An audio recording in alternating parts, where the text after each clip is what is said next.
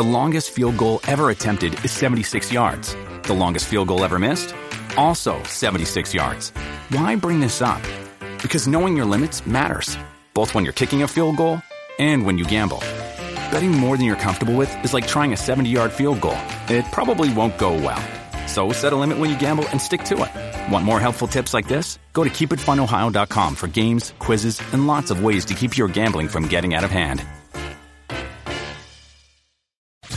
Aquí comienza La Voz del Negocio Hispano.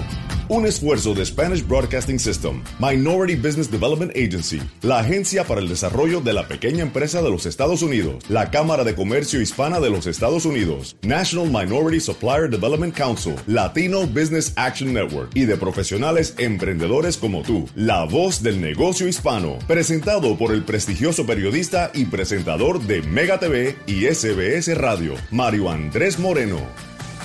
Hola, hola, ¿qué tal? Bienvenidos a La Voz del Negocio Hispano. Gracias por estar con nosotros y muy buenos días, muy amables por la fiel sintonía. Les saludamos en todos los rincones de la Unión Americana que nos están sintonizando a través de las emisoras más importantes y con la mayor audiencia eh, desde el área de Nueva York. Estamos en Puerto Rico, San Francisco, en Chicago, en Los Ángeles, por supuesto en la ciudad de Miami también y lo más importante a través de la plataforma lamúsica.com, usted a través de la aplicación La Música que es gratuita puede descargarla y escuchar el podcast de todos los programas que realizamos semanalmente. Hoy tenemos un programa muy variado.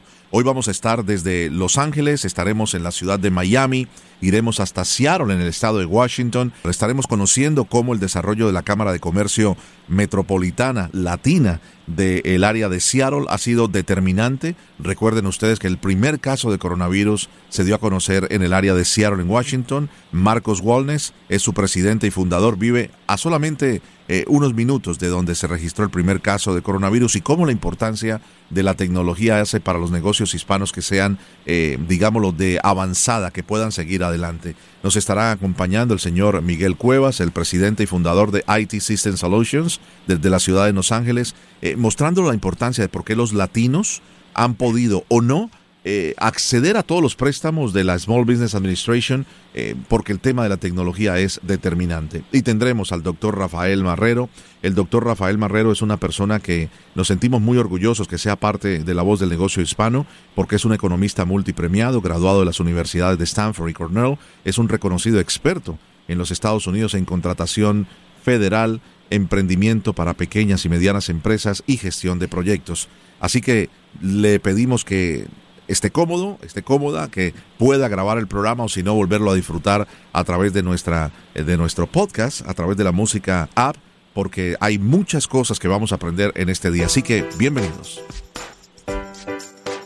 Estás escuchando La Voz del Negocio Hispano con Mario Andrés Moreno.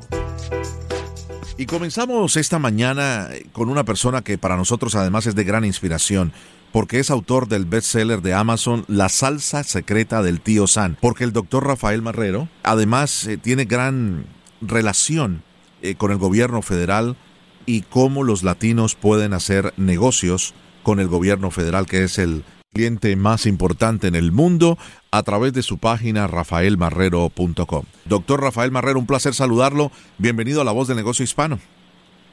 El placer es todo mío, querido Mario Andrés. ¿Cómo estás hoy? No, muy contentos. Esta semana ha sido extraordinariamente importante, doctor Marrero, porque ya hemos podido empezar a escuchar que a personas eh, les ha llegado ya el depósito directo en esta primera semana después de que fue aprobado y firmado por el presidente eh, Joe Biden. Le ha empezado a llegar el depósito directo a aquellos que tienen una cuenta de banco ligada a su planilla de impuestos y de esto y mucho más queremos hablar y sobre todo cómo ahora hay más dinero de lo que había la semana anterior para nuestros negocios hispanos en los Estados Unidos. Así que somos todo oídos para, para usted, doctor Marrero.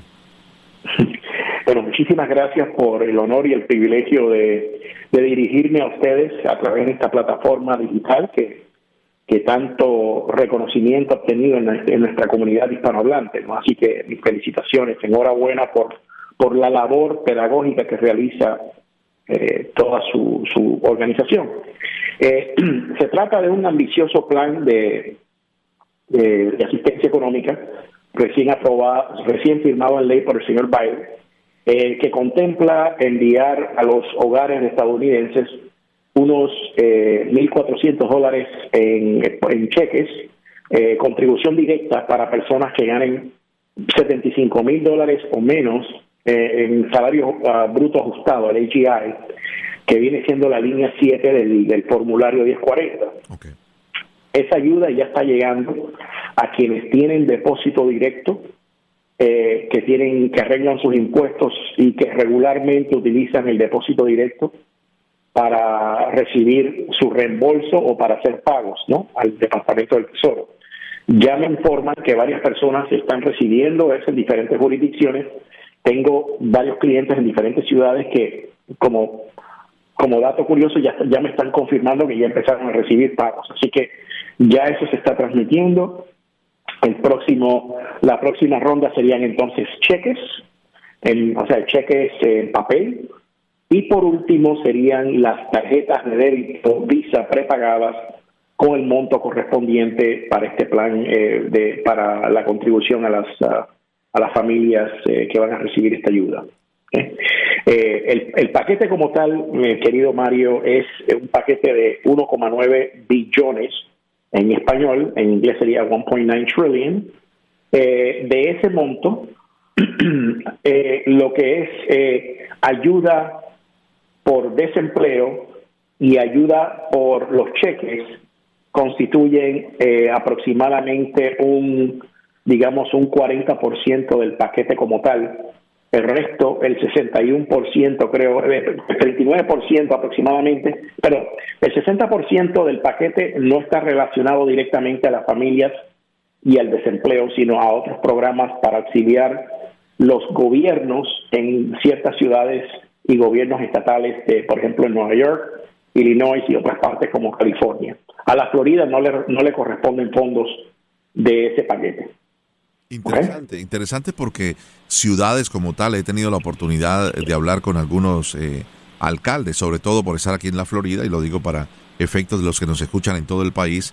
He hablado por, eh, con alcaldes que me decía, eh, el alcalde de Miami, Francis Suárez, en una entrevista previa me dijo, nos van a llegar X cantidad de millones de dólares sin pasar por el gobierno del condado o por el gobierno estatal. Em, en el caso de, por ejemplo, la educación es clave para eh, el gobierno abrir de manera segura las escuelas. Ha habido un poco de controversia porque algunos, digamos, los departamentos escolares dicen que pudieran usar el dinero eh, abriendo o no abriendo las escuelas. Pero más allá de eso se está invirtiendo bastante dinero, cerca de 130 mil millones para abrir las escuelas y la secundaria de manera segura y poder, digámoslo, impulsar el trabajo nuevamente, doctor.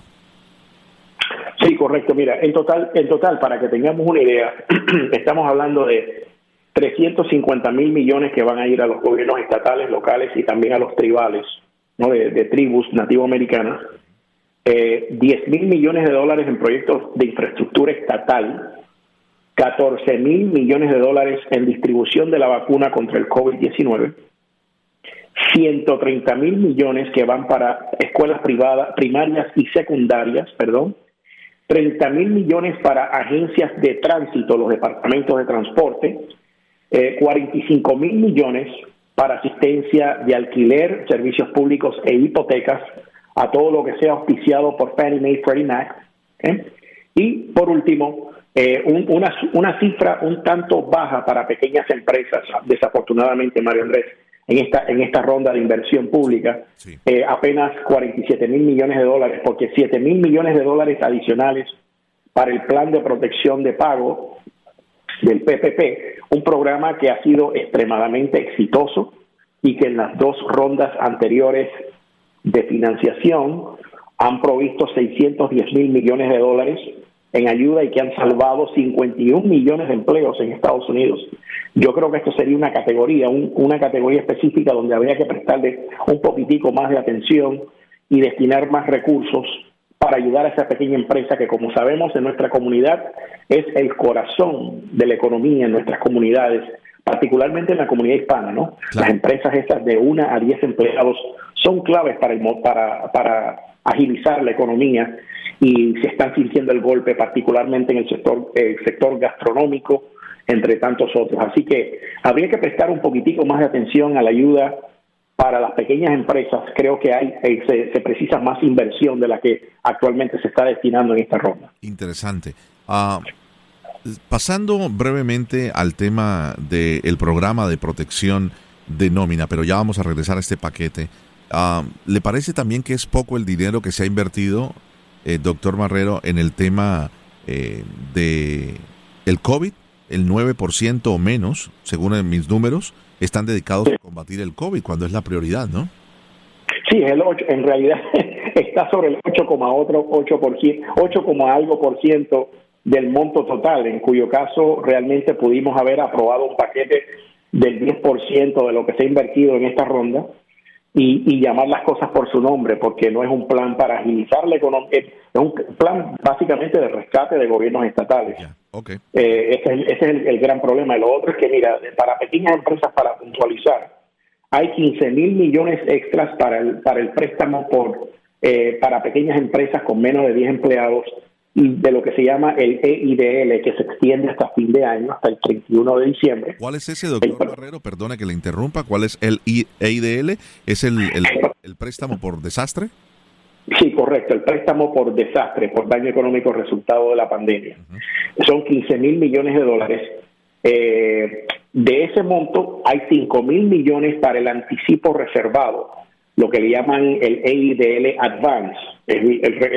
y para eso las personas tienen que haber recibido, tienen que residir, su negocio tiene que estar ubicado en un hub zone, en una zona urbana históricamente subutilizada o de alto desempleo o comprimida económicamente, eh, deprimida económicamente, y haber recibido, recibido una invitación de la, de la SBA para aplicar para esa ayuda. O sea, 5 mil millones de dólares de los 15 mil están para el anticipo reservado, 28 mil millones extras para subvenciones que son para los fondos dirigidos a restaurantes, bares y bares principalmente, que como sabes, Andrés, Mario Andrés, ha sido el sector más golpeado por la pandemia, por el tema del distanciamiento, porque han tenido que, cerrar las facilidades. Y hay nuestros eh, hispanos, y hay nuestros hispanos que somos eh, uno de los sectores donde más trabajamos los hispanos en servicios, doctor Marrero. Efectivamente, en todas las comunidades a través de los Estados Unidos.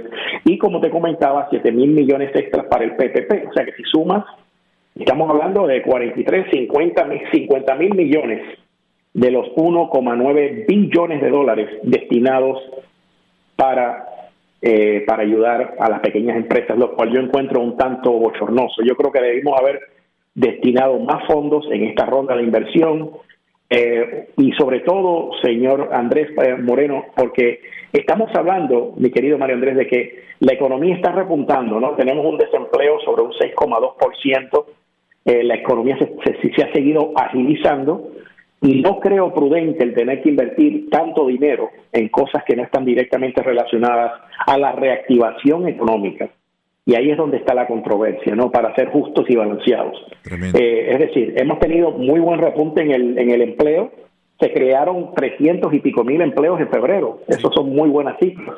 Así que hay que ver las cosas en perspectiva. Si estamos creando empleo y está moviéndose la economía, ¿cómo no vamos a incentivar los que crean esos empleos, que son las pequeñas empresas, dándole más fondos para que sigan operando y no extendiendo así la ayuda del desempleo hasta agosto, y entiendo que todavía hay por lo menos un 3% de desempleo por arriba de los niveles prepandémicos, estamos sobre el 6,2%, pero estamos en una tendencia de recuperación económica y tenemos que seguir así, no no no no guardando al país y diciéndole que cierren los pequeños negocios.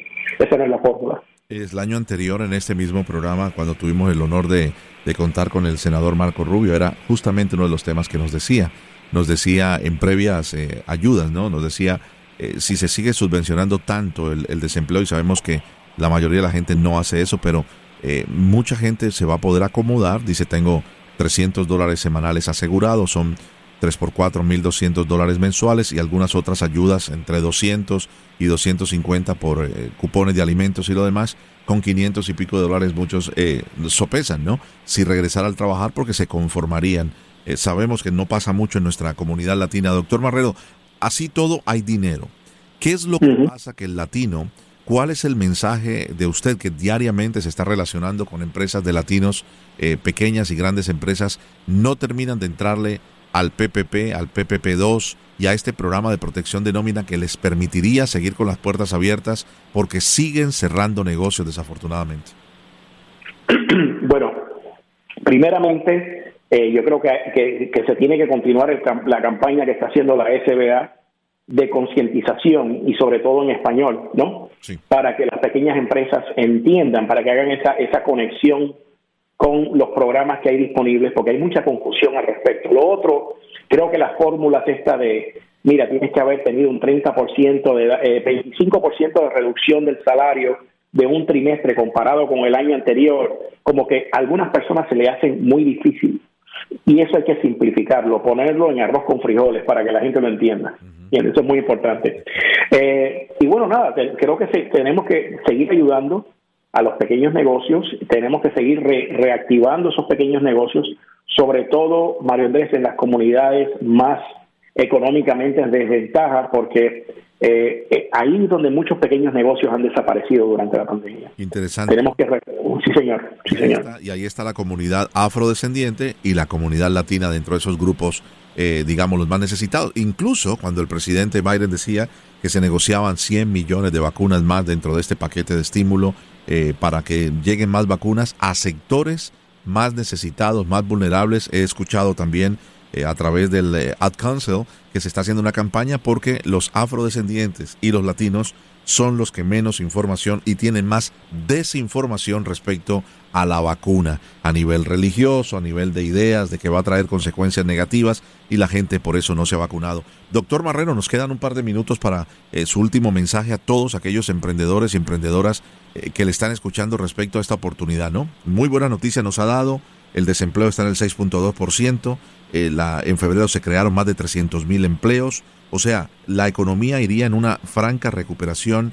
¿Qué es el mensaje suyo como experto en el tema de, finanzas y de economía para, para, la gente que nos está escuchando? Y creo que es muy, importante seguir en esta tendencia de recuperación y seguir auxiliando a los pequeños negocios. Si, si usted tiene una pequeña empresa y está escuchando este programa, usted debe contactar con la Administración de Pequeñas Empresas para ver qué beneficios, qué servicios están disponibles para reactivar la salud de su bolsillo, número uno. Y segundo, hay programas de ayuda más allá, más allá del plan de, de, estímulo. El mejor plan de estímulo se llama el emprendimiento, mi querido Mario Andrés, el emprendimiento, el trabajo. Y para eso hay programas de incentivos más allá del paquete de estímulos que ayudan a las pequeñas empresas a reincorporar los empleados a la fuerza laboral productiva. Hay programas de subsidios donde le pagan parte del sueldo de un empleado por un periodo para ayudarle a usted a cubrir esos gastos y debe enterarse de cuáles son estas ayudas que están disponibles para poder encaminar su, su empresa en la forma correcta. Tremendo. Pues le agradecemos muchísimo su comparecencia, como siempre, en la voz del negocio hispano, doctor Rafael Marrero, una persona que conoce muy bien exactamente cómo eh, se puede tomar a través del gobierno federal todas estas ventajas y poder echar hacia adelante su negocio. Mencionó eh, la Administración de Pequeños Negocios, recuerde, a través de la Internet está como SBA, Small Business Administration.gov de gobierno tienen información en español y ahí están todos los recursos, los links para usted llenar todos sus formularios y poder acceder a todos estos préstamos y ayudas eh, por desastre, el EIDL, que tiene ahora una nueva oportunidad con 5 mil millones de dólares más en este paquete de estímulos. Doctor Marrero, gracias por estar con nosotros, un, un verdadero placer, muy amable. Gracias a ustedes, bendiciones. Muchísimas gracias. Es el doctor Rafael Marrero, es una eh, persona que es eh, muy reconocido a nivel nacional e internacional, multipremiado economista, graduado de las universidades de Stanford y Cornell, reconocido experto en los Estados Unidos en contratación federal, emprendimiento para pequeñas y medianas empresas y gestión de proyectos, autor del bestseller de Amazon, La salsa secreta del tío San, un verdadero librazo. Gracias, doctor Marrero. Seguimos. Para cualquier pregunta o para comunicarse con nosotros o cualquier invitado de nuestro show, visite lavozdelnegociohispano.com o envíonos un correo electrónico a lavozdelnegociohispano arroba sbscorporate.com. Tenemos más. No se vaya. Estás escuchando La Voz del Negocio Hispano con Mario Andrés Moreno. Bien, continuamos en La Voz del Negocio Hispano. La Voz del Negocio Hispano, recuerde, es un programa institucional de SBS Radio. Llega todos los fines de semana a todos los rincones de nuestra preciosa eh, América y también también a través de Puerto Rico, en la emisora que todos escuchan allí, eh, la, la Mega, la Z93 en Puerto Rico. Está con nosotros ahora el señor Marcos Walnes, es el presidente y fundador de la Cámara de Comercio Latina del área metropolitana de Seattle. Un placer tenerte desde el estado de Washington. ¿Cómo estás, Marcos? Gracias Mario por tu extraordinario eh, eh, recibimiento y a todos los amigos que nos escuchan a través de SBS. Saludos a todos. Este, qué gusto estar con ustedes el día de hoy y también eh, Mario, si me permites mandarle también un saludo a, a don Raúl Alarcón Jr., su CEO, el cual pues pone, pone esta estupenda cadena que tenemos los latinos para escucharle y para enterarnos de lo que está pasando con nosotros. Muchas gracias por hacerlo así. Qué amable, qué generosas palabras, las hago extensivas a, a nuestro presidente y por supuesto eh, eh, el fundador con su señor padre de esta gran empresa y también de Mega TV. Eh, Marcos, un año después y todos recordamos, ¿no? Cómo empezaba la pandemia del coronavirus precisamente allá en el estado de Washington, donde tú te encuentras, ¿no? Correcto, específicamente, y esto pues no es nada que me dé ninguna honra, pero desafortunadamente el hospital donde se documentó el primer caso oficial pues estaba a menos de una milla de donde tienen su casa. Este, el problema eh, difundió, como ya lo sabemos todos, y pues bueno, el día de hoy, eh, Mario, tenemos que ver cuáles han sido los estragos de, de, la pandemia, del coronavirus, y lo fuerte que esto impactó específicamente al sector de negocios latino, tanto en el área de restaurantes como en el área de retail, nos pegó fortísimo. Mm. Y Mario, pues ahora es el momento en que tenemos que jalar todos juntos para salir de la brecha. ¿Cómo no? Eh, y si alguien lo han vivido en carne propia son ustedes, porque recordamos que el primer caso que se reportaba allí en el hospital, increíble, ¿eh? a menos de una milla de donde tú vives, y después fueron creciendo los casos y bueno, pasaron unos 15, 20 días y decían, son 46 casos en el estado de Washington, en el área de Seattle, todo está muy contenido. Eh, cuéntanos un poco de, de la población hispana y de esta Cámara de Comercio que tú fundaste, eh, porque incluso tengo amigos que se han mudado a Seattle a trabajar en el área de la tecnología y lo demás. Eh, ¿Cómo está compuesta la, la, la, sociedad de la gente afiliada a esta Cámara de Comercio? Gracias, Mario. Miren, eh, la, la Cámara empezó de una manera muy orgánica, ya como es la costumbre en esta época, en los medios digitales. Eh, cuando fundo la Cámara, Mario, una de las cosas que quería yo hacer es poner una organización de punta de lanza tecnológica que representara correctamente a los latinos. Los latinos estamos muy, muy apegados a la tecnología, Mario. Somos gente que ha desarrollado, no hoy, sino de siempre, aspectos tecnológicos. Eh, a todos los amigos latinos, para honra de nosotros, les recuerdo que González Camarena, por ejemplo, en los 50 fue un latino y el primero que diseñó la televisión a color. Y tenemos muchos casos así. Entonces, esta cuestión que luego nos ponen la etiqueta, Mario, que los latinos no somos tecnológicos o no estamos acercados al mundo tecnológico, es verdaderamente errónea. Entonces, la Cámara de Comercio de Seattle empezó en los medios de negocios en línea Ahí hicimos una primera observación diciendo, señores, si los latinos no estamos unidos en esta época y no aprendemos a unirnos como es el modelo americano a través de cámaras de comercio, de organizaciones de negocio, vamos a perder la oportunidad histórica que tenemos de ser la segunda minoría y en breve la segunda población de Estados Unidos. Vamos a ser muchos, pero no vamos a tener ni la fuerza política que debemos de tener, ni la representación en las cámaras, tanto del Congreso como en los negocios, en la representación, en las asambleas de los negocios, en los consejos directivos.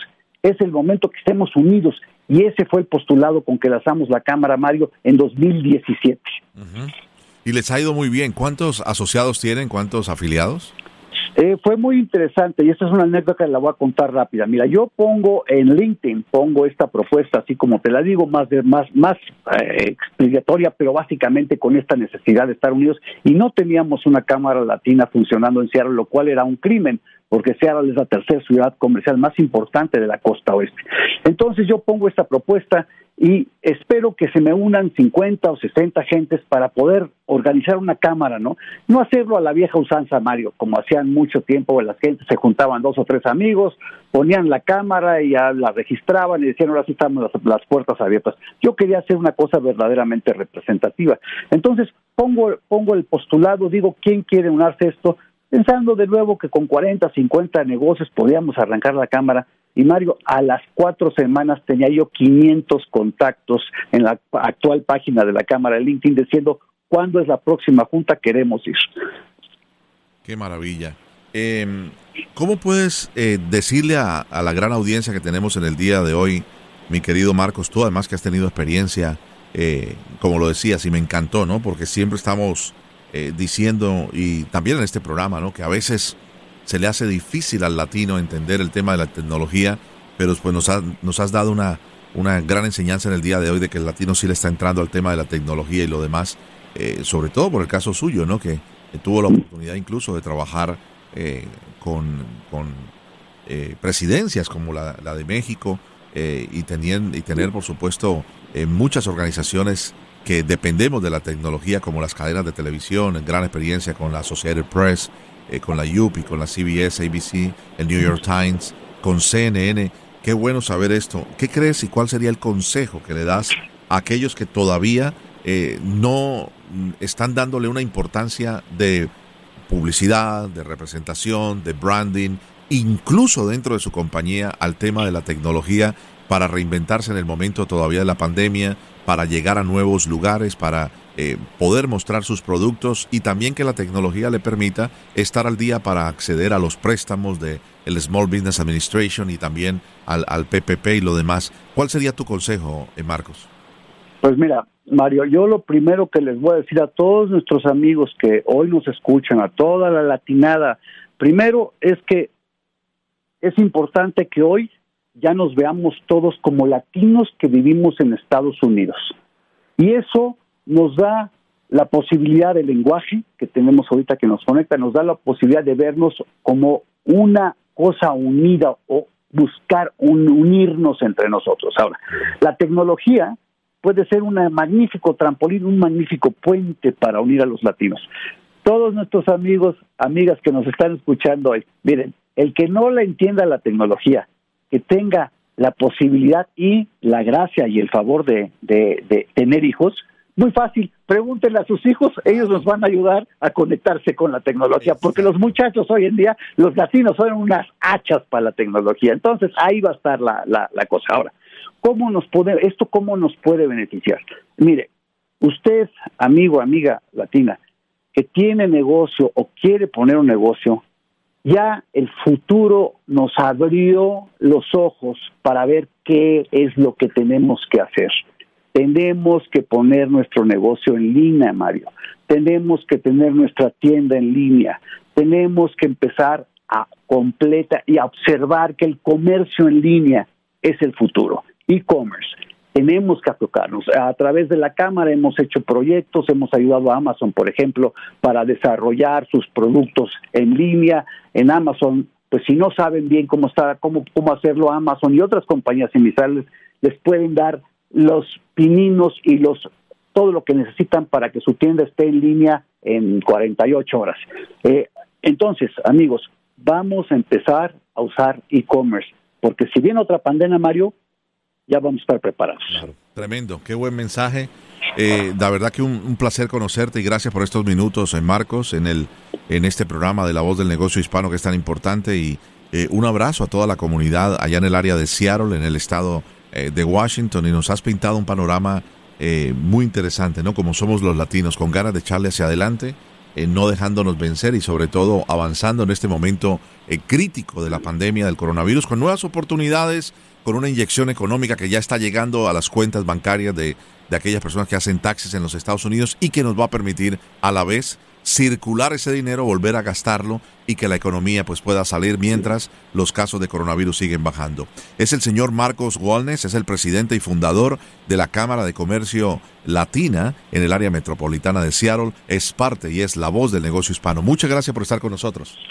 Muchas gracias, Mario, muchas gracias. Saludos a todos, saludos a Raúl y un abrazo a toda la latinada. Vamos a seguir adelante. Adelante, sí, señor. Y nosotros seguimos adelante. Para cualquier pregunta o para comunicarse con nosotros o cualquier invitado de nuestro show, visite lavozdelnegociohispano.com o envíonos un correo electrónico a lavozdelnegociohispano arroba sbscorporate.com. Tenemos más. No se vaya.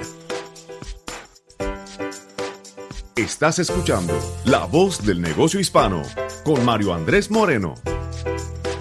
Estamos en La Voz del Negocio Hispano conociendo emprendedores, emprendedoras, empresarios, eh, microempresarios, grandes empresarios que han trabajado con Fortune 500, pero sobre todo el común denominador es que comparten con nosotros sus experiencias, comparten sus vicisitudes, sus derrotas, pero sobre todo los triunfos. Y el triunfo estamos a punto de lograrlo donde ya se ve eh, como se dice popularmente, un dicho, eh, la luz al final del túnel. Ha continuado el tema de la vacunación con éxito en muchos estados de la Unión Americana. Incluso nuestro invitado que está en California, eh, se preparan los distritos como por ejemplo de Los Ángeles y lo demás para ver cómo reabren las escuelas. Si las escuelas reabren, el trabajo regresa, los padres pueden ir a trabajar presencialmente y bueno, en ese camino estamos. Quiero saludar al señor Miguel Cuevas.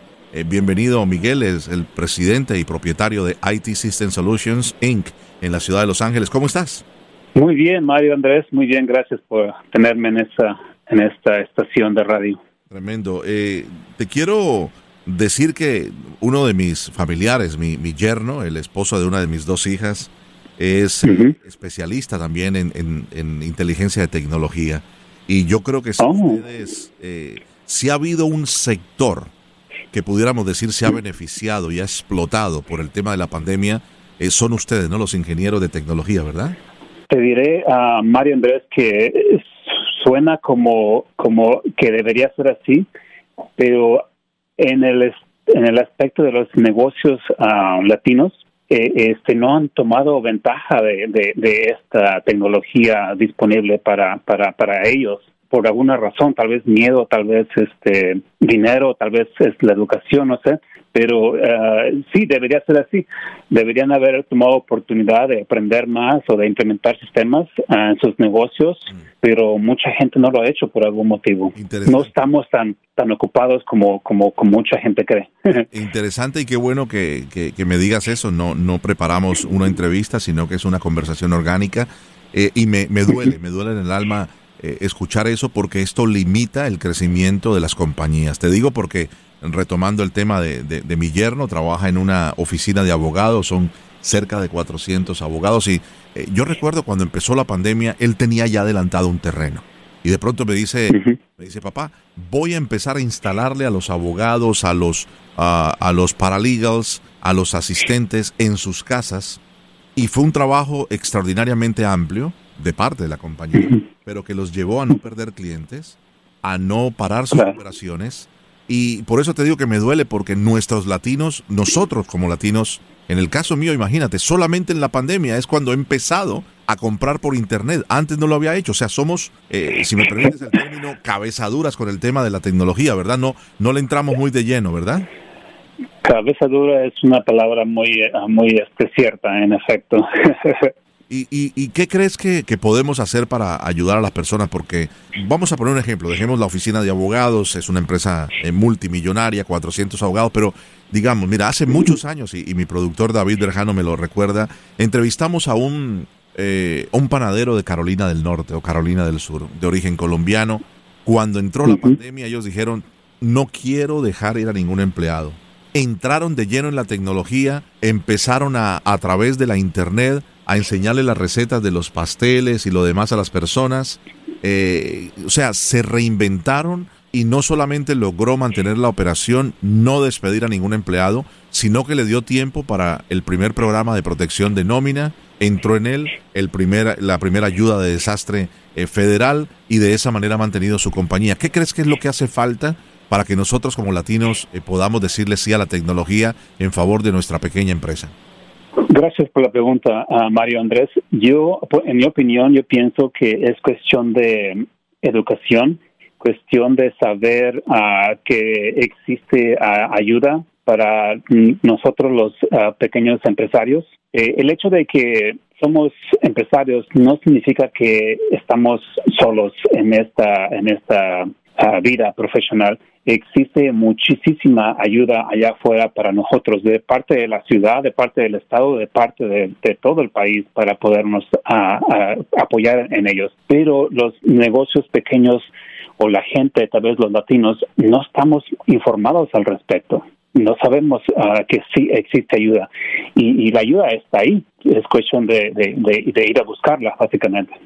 Eh, hablemos de, de, ti, de tu compañía. Eres inmigrante, ¿verdad? ¿Dónde naciste? Y cuéntanos de este viaje, este, eh, todo este, este trasiego hasta llegar a los Estados Unidos y, y poder, lógicamente, después de trabajar, crear tu propia empresa. Gracias, gracias. Pues sí, soy mexicano, nací en México y este me vine para los Estados Unidos uh, en el 97, tenía como unos 20, 20, 21 años. Yo estudié en México, soy contador en, México y yo no tenía pensado en lo más mínimo venir para Estados Unidos pensando de que el venir para Estados Unidos significaba venir a trabajar en los en los uh, los um, ¿cómo se llama? recogiendo naranjas o tomates en, allá en, en, la, en, la, en las en las, um, en el ¿cómo se llama? en las farmers y, y este um, o tal vez lavar lavar platos en los restaurantes es lo que yo lo que yo pensaba pero hubo una oportunidad de una persona un productor de música de hecho música en español. Él me invitó a trabajar con él en su oficina como como como manager de su oficina y yo dije que sí, sin saber que esa oficina estaba en Los Ángeles. Yo pensé que la oficina iba a estar en Guadalajara o, en Michoacán o, en la Ciudad de México. Cuando yo dije que sí, él me dijo que la ciudad estaba en Los Ángeles, que si había algún problema. Dije, bueno, el problema es que no tengo, no soy ciudadano ni residente, pero yo voy a explorar. Y, vine a los Estados Unidos y ah, vine como por dos años.